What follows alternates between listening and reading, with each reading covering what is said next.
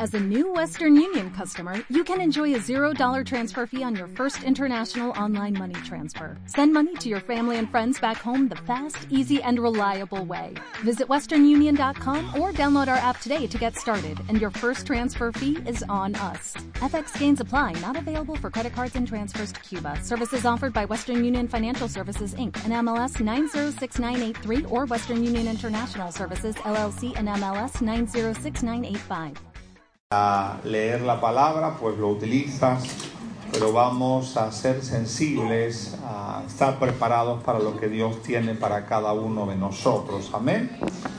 Quiero en esta tarde eh, compartir un, tema. Sabe que siempre trato de poner un título a los mensajes y así se puede desarrollar. El título de esta eh, tarde para este mensaje, este pensamiento de la palabra es Todos nos equivocamos. Y no lo estoy haciendo con interrogantes, lo estoy haciendo con afirmación. Tarde o temprano nos vamos a equivocar, sí o sí. ¿Por qué? Eh, porque somos humanos, estamos limitados, el único que no se equivoca es Él. Eh, personajes en la Biblia emblemáticos, sobresaliente, entre otras personas, se han equivocado el único que no se equivocó fue Jesús, ¿verdad? Y yo en esta tarde quiero que me acompañes a Juan 18:10.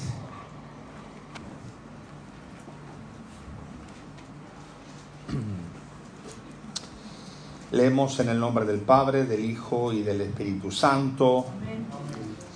Entonces Simón Pedro, que tenía una espada, la desenvainó hirió, al siervo del sumo sacerdote y le cortó la oreja derecha y el siervo se llamaba Malco. Cierre sus ojos en esta tarde, vamos a orar, vamos a decirle al Señor que nos hable en esta tarde.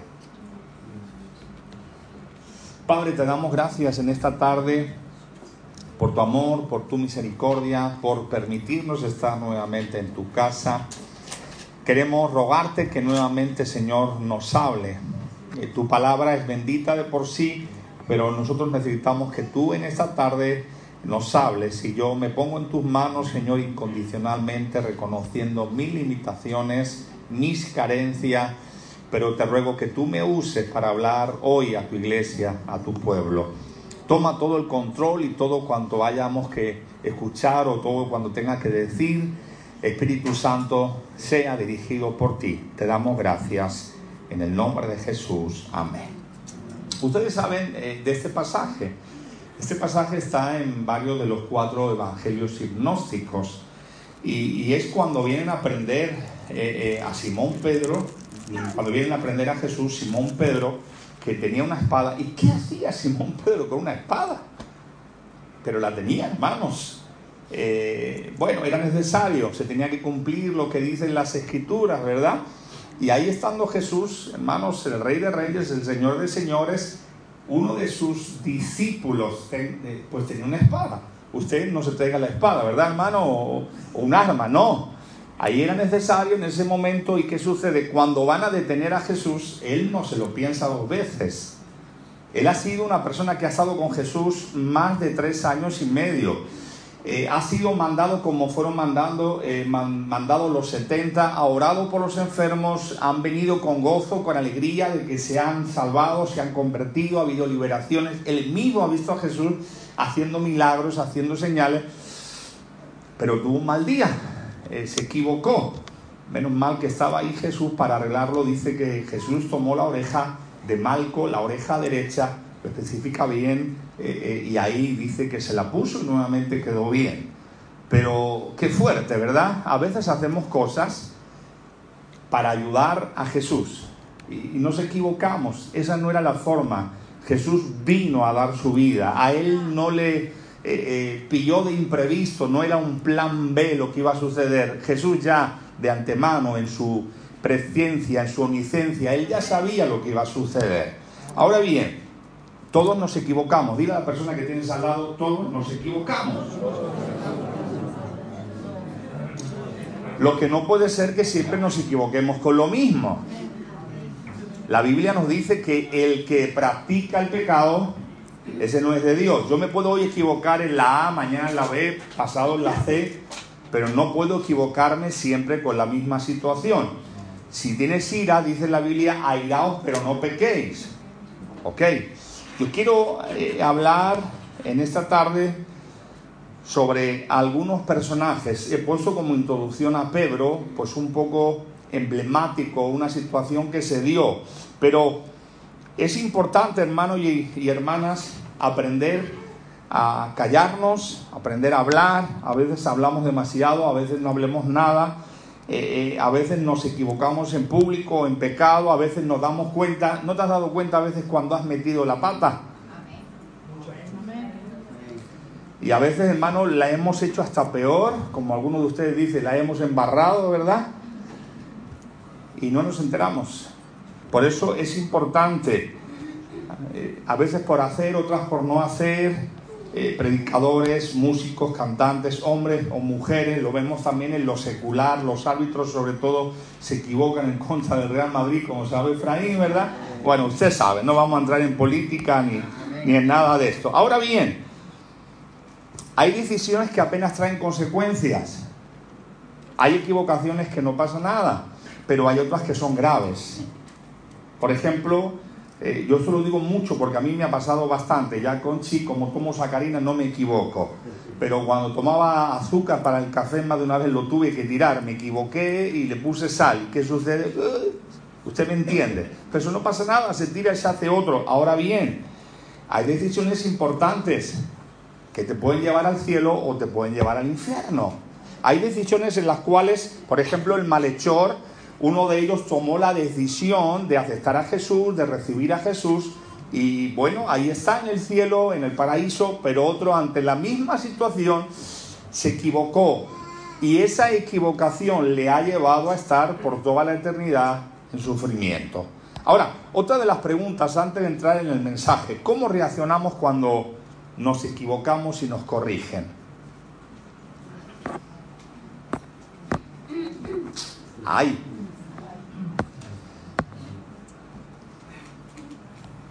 Alguien dijo equivocarse es un defecto de todos, pero pedir disculpas es una virtud de pocos. Somos los que nunca nos equivocamos, de los que siempre tenemos la razón.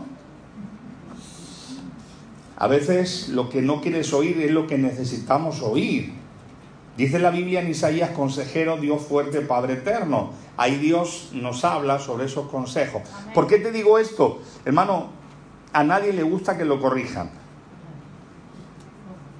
Pero a los que hemos entendido que nos equivocamos bastante, qué bueno es tener esa persona de confianza, que donde todos te aplauden, te lleva aparte y te dice, oye, lo has hecho mal.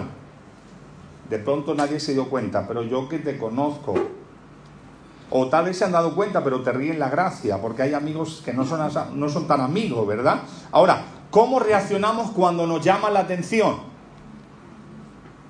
Dios quiere llamarnos la atención cuando nos equivocamos, sí o sí.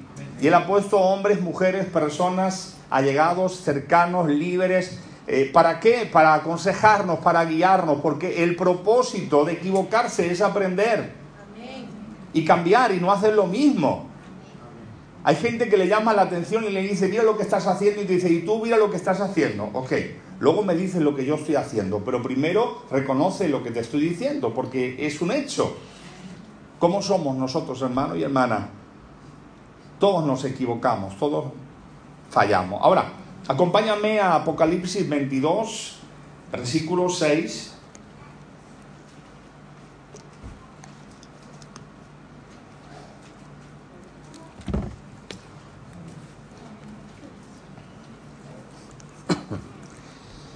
Apocalipsis 22, 6 y dice, y me dijo estas palabras son fieles y verdaderas. Y el Señor, el Dios de los espíritus de los profetas, ha enviado su ángel para mostrar a sus siervos las cosas que deben suceder pronto. Y aquí vengo pronto, bienaventurado el que la guarda, el que guarda las palabras de la profecía de este libro. Yo, Juan, soy el que oyó y vio estas cosas. Y después que las hube oído y visto, me postré para adorar a los pies del ángel que me mostraba estas cosas. Pero él me dijo, mira, no lo hagas, porque yo soy consiervo tuyo, de tus hermanos los profetas y de los que guardan las palabras de este libro, adora a Dios. Vemos aquí, hermanos, eh, cómo Juan el teólogo está, está escribiendo en la isla de Pasmo lo que Dios le está diciendo y viendo tanta gloria, él queda confundido, él queda, él queda confundido, él queda sin palabras de ver tanta gloria de ese ángel y ¿qué hace? Se postró para adorarle y fue entonces cuando el ángel lo corrigió diciendo no lo hagas. Ahora bien, yo me pregunto, ¿hay alguien como Juan que pudiese explicar lo que acababa de hacer y decir? Porque ¿quién escribió la, eh, el Apocalipsis? Usted lo sabe. Juan. Me pongo en el lugar de Juan. Yo he visto tanta gloria, he visto tanta presencia de Dios, eh, eh, Dios me ha hablado, el Espíritu de Dios me ha hablado, he visto cosas que ahí quedan. Pues yo si soy Juan de pronto no, no digo nada del ángel. ¿Y quién se va a enterar? Dios estaba, el ángel estaba y pues yo me he equivocado, pero no lo digo. Sí o sí. Y nadie se entera. Pero qué importante es que Juan, inspirado por el Espíritu, no podía ignorar su error. Él tuvo que expresar, y de ahí sacamos doctrina también. Él tuvo que decir, vi tanta gloria, se me fue la cabeza, en otras palabras, parafraseando, y adoré al ángel. ¿Para qué? Para que el ángel me dijera lo que estás haciendo no está bien. Y ahí tú y yo podemos sacar un buen ejemplo de ese error. Él asumió su error y escribió su error. ¿Para qué? Para que nosotros, personas que hemos conocido a Jesús después de mil, dos mil años de que se escribió ese ese pasaje, ese eh, eh, libro del Apocalipsis, pudiésemos entender lo que sucedió. ¿Qué hubiéramos hecho nosotros? Te pregunto, ¿qué hubieras hecho si te equivocas? ¿Qué hubiera hecho yo si me equivoco? Juan tuvo la necesidad de recordarnos que nadie está exento de equivocarse, que reconocer nuestros errores no nos hace más débiles. Él seguía siendo apóstol, hay gente que se piensa que porque reconozca que sus errores, eso le humilla y eso le hace más pequeño. No, hermanos, el ser humano no está excepto de equivocarse. Lo importante es aprender a arrepentirnos y no volver a hacerlo. Y es importante entender esos principios, hermanos. No somos infalibles, somos personas que todavía... ¿Usted vuela? Bueno, si se monta en un avión, sí, ¿verdad? Pero no tenemos alas. Ahí están los seres vivientes, los ángeles, arcángeles, serafines. Ellos sí pueden hacerlo si así lo desean. Son seres espirituales. Pero nosotros nos seguimos equivocando. Mira lo que dice Hechos 18, 24.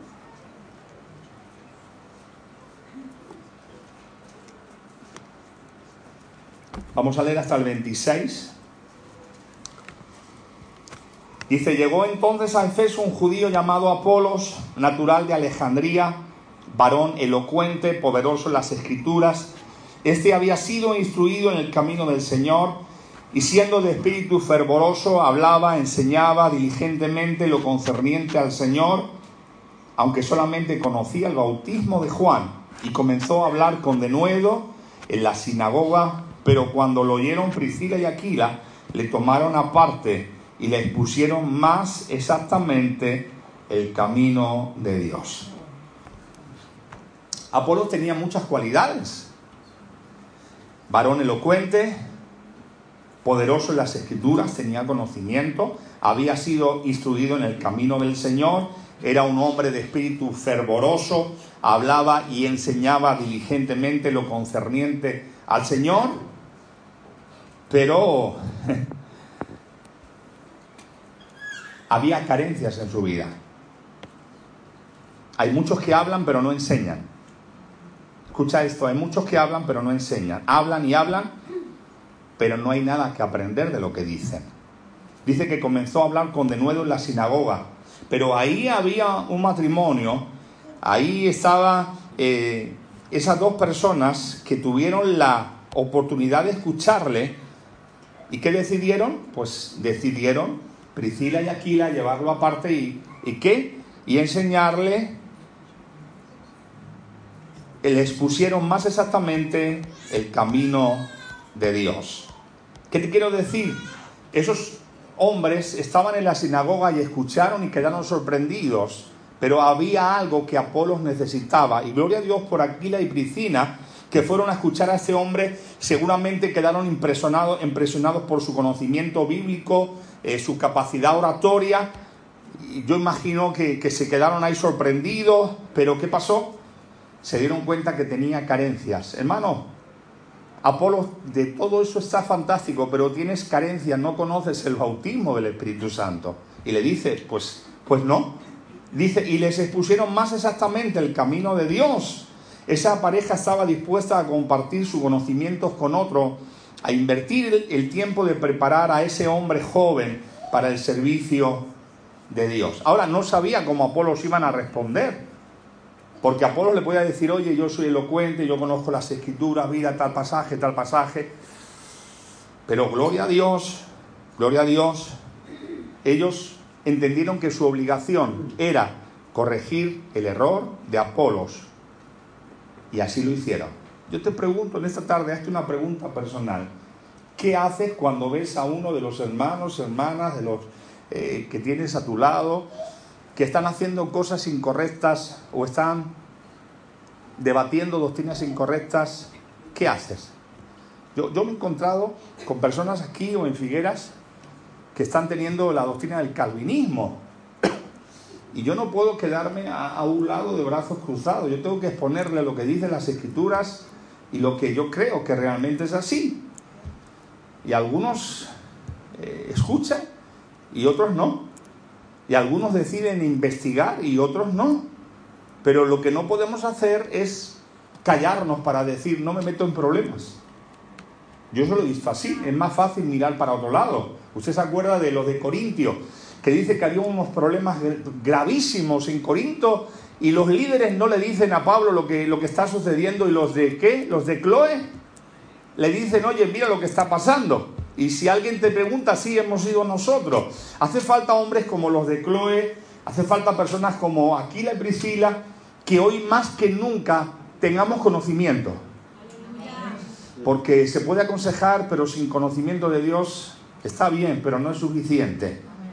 Aquila y Priscila conocían las escrituras. A veces, hermanos, queremos dar consejos y no sabemos nada. Hoy tenemos la capacidad de prepararnos, de escuchar, no importa si tiene 50, 80 o 60 o 20 o 15 años.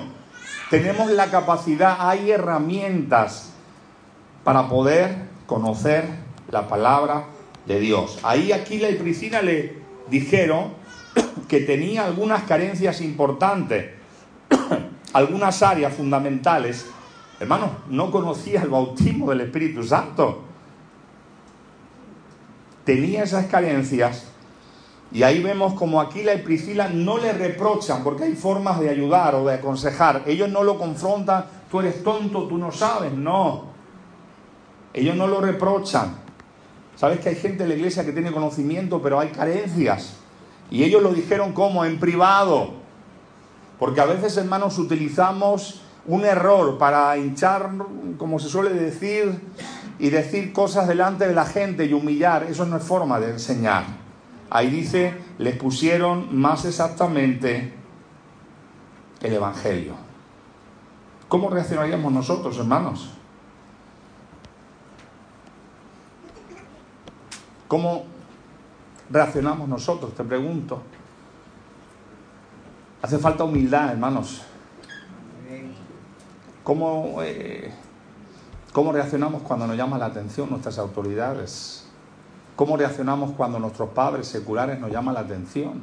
O incluso cómo reaccionamos cuando nuestros hijos nos llaman la atención. Porque a veces también los hijos nos dan y nos dicen lo que necesitamos que nos digan, ¿eh? ¿Y qué decimos? Yo soy tu padre y tú te callas. No, hermanos, hoy más que nunca necesitamos tener la actitud de Aquila y Priscila y también de Apolo. ¿De qué? de escuchar. Es de Dios dejarse corregir. Viene de la parte de Dios que podamos tener más conocimiento. ¿Cómo? a través de hombres y mujeres que vienen a decirnos la verdad. Esas personas hay que cuidarlas, hay que protegerlas. ¿Por qué te digo esto? Porque a veces tendemos rápidamente a confrontarlos. ¿Cómo? Mira lo que han hecho tus hijos y los tuyos. ¿Están serios? Digan aleluya, digan amén. Hemos visto dos casos de personas que reconocieron sus errores, asumieron sus errores, de Juan el teólogo y de Apolo. Ahora, hay personas que no lo recibieron. Por ejemplo, acompáñame al libro de Éxodo capítulo 32.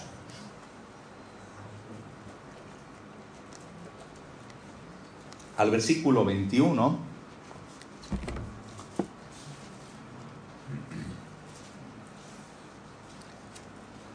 Y dijo Moisés a Aarón, ¿qué te ha hecho este pueblo que has traído sobre él tan gran pecado?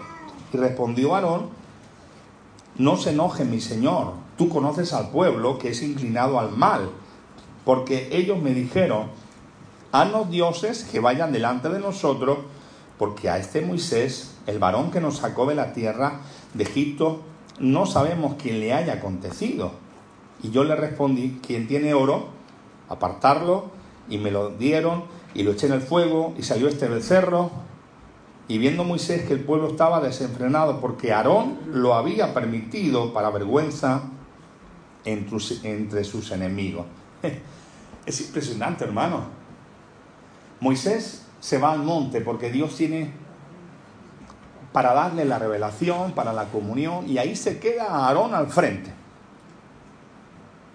Y ahora cuando Viene Moisés de estar en el templo, de escuchar la voz de Dios. Viene con él Josué, que lo esperaba abajo en la montaña. Gloria a Dios por eso Josué. Ahí estaba, esperándolo en la montaña. Y, escucha ruido y, y, Josué le dice, ¿esto qué es una guerra o algo? Y dice, no, no, aquí hay un problema grave. Y llega y coge Moisés a Aarón y lo confronta. Qué bueno que nos confronten cuando nos equivocamos. ¿Y qué le dice Moisés? ¿Pero qué has hecho? ¿qué te ha hecho este pueblo que has traído sobre el gran pecado? Y, y Aarón, en lugar de decir, sí, me he equivocado, sí, he fallado, le dice, no te enfades conmigo, tú conoces al pueblo, que es inclinado al mal. Pues para eso estás tú, Aarón, para corregirlo. Dice, ellos me han dicho, haznos dioses que vayan delante de nosotros porque este Moisés se ha ido, no sabemos de él. Y yo le he dicho, ¿quién tiene oro? Pues hombre, ahí lo que tienes que hacer, Aarón, ¿cómo voy a hacer ídolos? Si hemos estado sirviendo ahí a Faraón y nuestros padres, nuestros abuelos, nuestros tatarabuelos han estado ahí bajo ese dominio de esos hombres de Egipto que tenían sus dioses y para qué le ha servido. Moisés está en la montaña, está sirviendo a Dios y Dios está con nosotros aunque Moisés no esté. Eso es lo que tenía que decir. Pero claro, Aló le dijo, bueno, ¿quién tiene oro? Me lo trajeron y lo he echado al fuego y ha salido este becerro. Excusas. No estuvo a la altura. No reconoció su error. Dice, y viendo Moisés que el pueblo estaba desenfrenado porque Aarón lo había permitido. Hermano, no permitas lo que esté en tu mano que suceda. Si tú no lo sabes, no lo sabes. Si yo no lo sé, no lo sé. Pero no permitas que bajo autoridad tuya, en la iglesia, en tu casa, si tú eres un, jefe de trabajo, no permitas que haya nada que se esté haciendo que esté mal. Es importante reconocer nuestros errores. ¿Saben lo que sucedió? Que Aarón puso excusas. Aarón no hizo lo que tenía que hacer. ¿Y qué sucedió? Que al no impedirlo, pues al final lo que sucedió fue que vino juicio y murieron cientos de personas del pueblo de Israel. Quiero resumir y quiero acabar con alguien llamado Saúl. ¿Usted se acuerda de Saúl? Quiero resumir para concluir. Acompáñame a 1 de Samuel 13, versículo 10.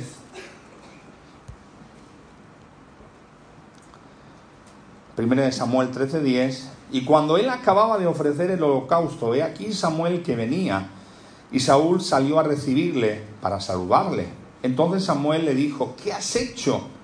Y Saúl respondió, porque vi que el pueblo se me desertaba y que tú no venías dentro del plazo señalado y que los filisteos estaban reunidos en Micmas, y me dije ahora, descenderé, descenderán los filisteos contra mí a Gilgal, y yo he implorado el favor de Jehová, me forcé y ofrecí holocausto. Entonces Samuel dijo a Saúl, locamente has hecho, no guardaste el mandamiento que Jehová tu Dios, que él te había ordenado, pues ahora Jehová hubiera confirmado tu reino sobre Israel para siempre. ¿Qué sucede? Saúl era el rey, pero él no era el sacerdote, él no podía ofrecer un sacrificio. Ya Samuel le dijo, no ofrezcas el sacrificio hasta que yo venga, vendré en una semana. ¿Y qué hace Saúl? Me esforcé. Pues hombre, te estás esforzando en qué? En desobedecer. Porque hermanos, de nada nos sirve hacer cosas, de nada nos sirve esforzarnos aparentemente para hacer muchas cosas si estamos desobedeciendo a Dios. De nada sirve que yo haga algo si estoy desobedeciendo. No, pero mira lo que estoy haciendo. Que no, que no, que no. Que Dios lo que quiere es obediencia. Porque dice que lo que hizo de desobedecer a Dios está comparado, Dios lo compara con la hechicería, la idolatría.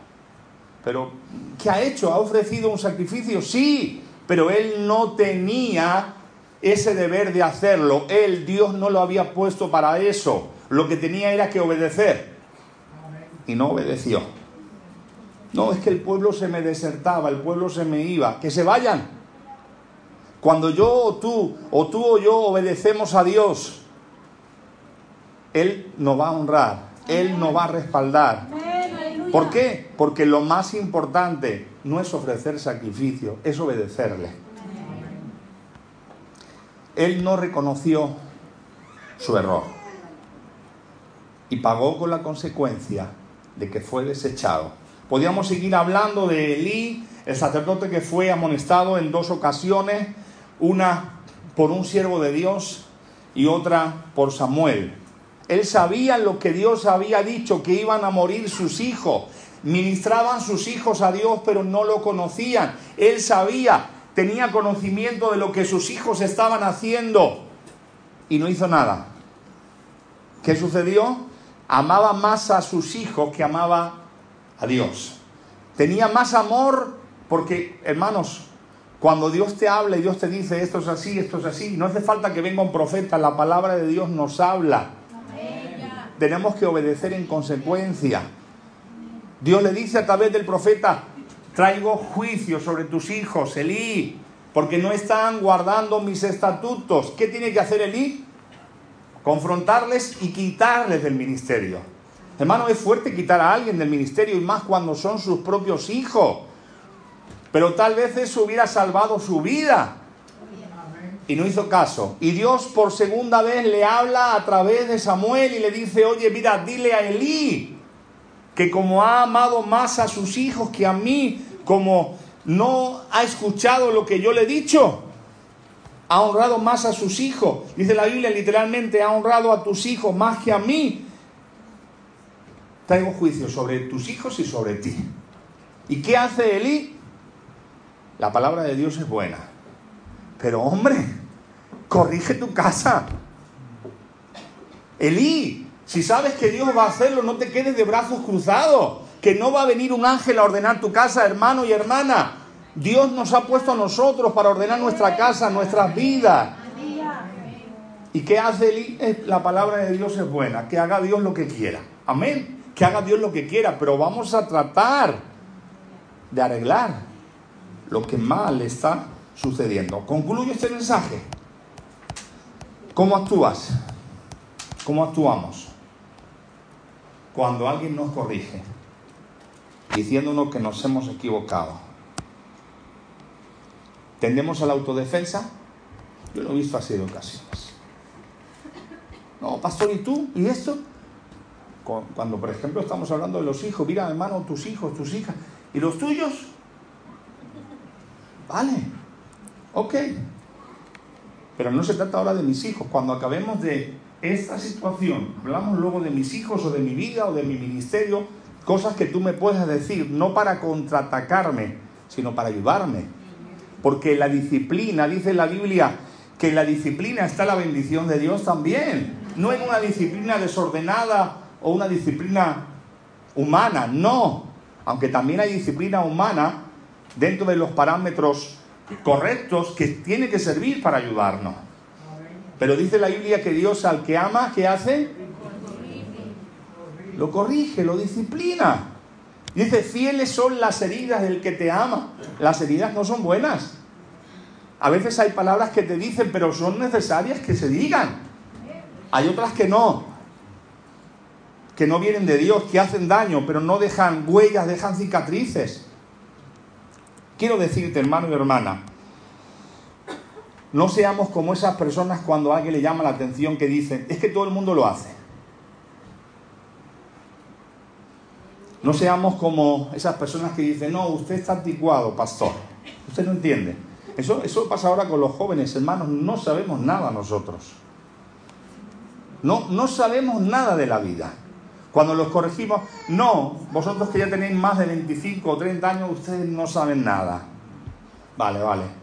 Por eso tú has estado estudiando, porque tú te has pagado eh, eso cuando tenías 7, 8, 9, 10, 11 años, tú te has pagado, claro. Eh, ha venido un ángel del cielo y ha ido allí donde y ha ingresado el dinero, claro. La vida no nos ha enseñado, claro. Es verdad que tenemos que aprender. Pero hay gente que dice, no, usted está anticuado. Y hay gente ya súper espiritual que dice, pastor, ¿cómo, va esto, ¿cómo esto no va a ser de Dios si Dios me lo ha revelado? Y tú te quedas así. ¿Dios se ha revelado esto? Si la Biblia aquí, aquí, aquí, aquí dice todo lo contrario, hay un error. ¿Está en la Biblia el error? Porque imagínate, Juan el teólogo se pone a adorar un ángel. Y cuando el ángel lo confronta, no le dice, oye, que yo soy Juan, que yo he estado con Jesús. No, él dice, es verdad, se me ha ido la cabeza. Pero hay gente tan espiritual, hermano, que te dice eso. O hay gente que dice, bueno, está mal esto, pastor, pero hay cosas peores. Hay cosas peores, pero, pero bueno, habrá que corregir esto. Y ya hay otros que dicen, pastor, no me juzgues. Pues la Biblia dice que eso está muy mal interpretado por muchas personas. No, es que no me puede juzgar. Eso es mentira. La Biblia lo que está diciendo es que yo no puedo juzgar a alguien que está robando un euro si yo estoy robando un millón. Dice, antes de ir y corregir al hermano y quitarle esa astilla, quita, quita esa viga de tu ojo. Ahí Dios está, Jesús está hablando de una forma sarcástica. Porque hay gente, hermano, que tiene la desfachatez de venir a corregir a alguien y le quita un poquito cuando él está haciendo mucho más. Pero nosotros tenemos que juzgar a los ángeles. Nosotros somos la iglesia. Y ahí la Biblia te habla muchos pasajes, no voy a entrar en eso. Pero dice, vosotros que sois espirituales, por ejemplo a Corintio, le dice, ¿juzgar esto? No, pero no me juzgue. Entonces, ¿quién te va a corregir? Por último, hay gente que dice, ¿tienes algo en contra mía? Esto lo dices, pastor, porque yo hace 10 años estábamos ahí, me comí la última patata que había. Y entonces, desde entonces ya me tienes coraje. No, que hay más patatas, hermano, que ya uno tiene bastante comida, uno ya... Porque esas son las personas que no han entendido. Gózate, alégrate. Cuando seas corregido con amor, cuando seas corregido como hay que corregir. Qué bueno esas personas que dicen gracias por corregirme, me equivoqué, me dejé llevar por la corriente tal vez, o tiene razón, no importa lo que los otros hagan, yo soy responsable de mis hechos, de mis actos. Otros dicen agradezco a Dios por tu persona, hermano y hermana, por haberte puesto en mi camino. y otros dicen, reconozco que está mal lo que he hecho. Y otros por último, y concluyo, gracias por preocuparte por mí. Porque llamar la atención a alguien con amor, es porque se ama a la persona. Hermanos, muchas veces uno prefiere mirar a otro lado. Sí, que a veces, hermanos, hay situaciones en las iglesias que meterte a confrontar eso te buscas problemas personales, familiares, espirituales, luchas. Pero, pero estamos para eso. No estamos para lavarnos las manos como hizo Pilato ni para mirar a otro lado. Cierra tus ojos en esta noche. Seamos humildes y demos gracias a Dios por esas personas que Dios ha puesto a nuestro lado.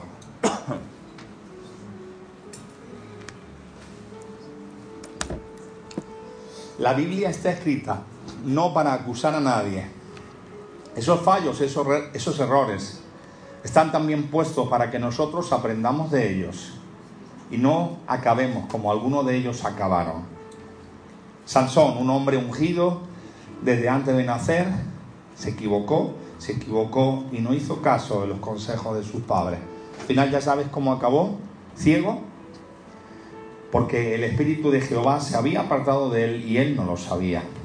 Es verdad que murió luchando y peleando, pero con todo lo que podía haber hecho por Israel, por Dios, y acabó así, ciego. En esta tarde, hermano y hermana, amigo o amiga que nos escuchas, todos nos vamos a equivocar, todos nos equivocamos, pero qué importante es reconocer nuestros errores. Qué importante es decir, Señor, pues me he equivocado en esta palabra o en esto o en lo otro. Y qué bueno es que podamos reconciliarnos. Qué bueno es que podamos obedecer a Dios, diciendo gracias Señor por esas personas, esos hermanos, hermanas que me cuidan, que me ayudan, que me corrigen. Padre, en esta tarde te damos gracias por tu amor. Gracias por tu misericordia. Ayúdanos, Señor, que seamos una iglesia, un cuerpo agradable a ti.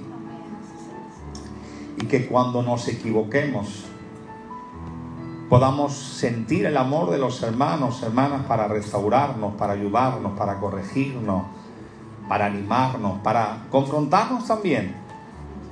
Podamos entender que tú los has puesto también para ayudarnos. Señor, levanta hombres y mujeres dispuestos a ayudar a otros a decir las cuatro verdades que hay que decir con amor, con respeto, pero hacer las cosas adecuadas. Y si alguien nos llama la atención a nosotros con hechos, con pruebas, que seamos humildes para decir gracias hermano, hermana, por corregirme. Te damos gracias, Señor. Gracias porque tú eres el buen pastor y tú nos amas. En el nombre de Jesús. Amén y amén. Dale un fuerte aplauso al Señor.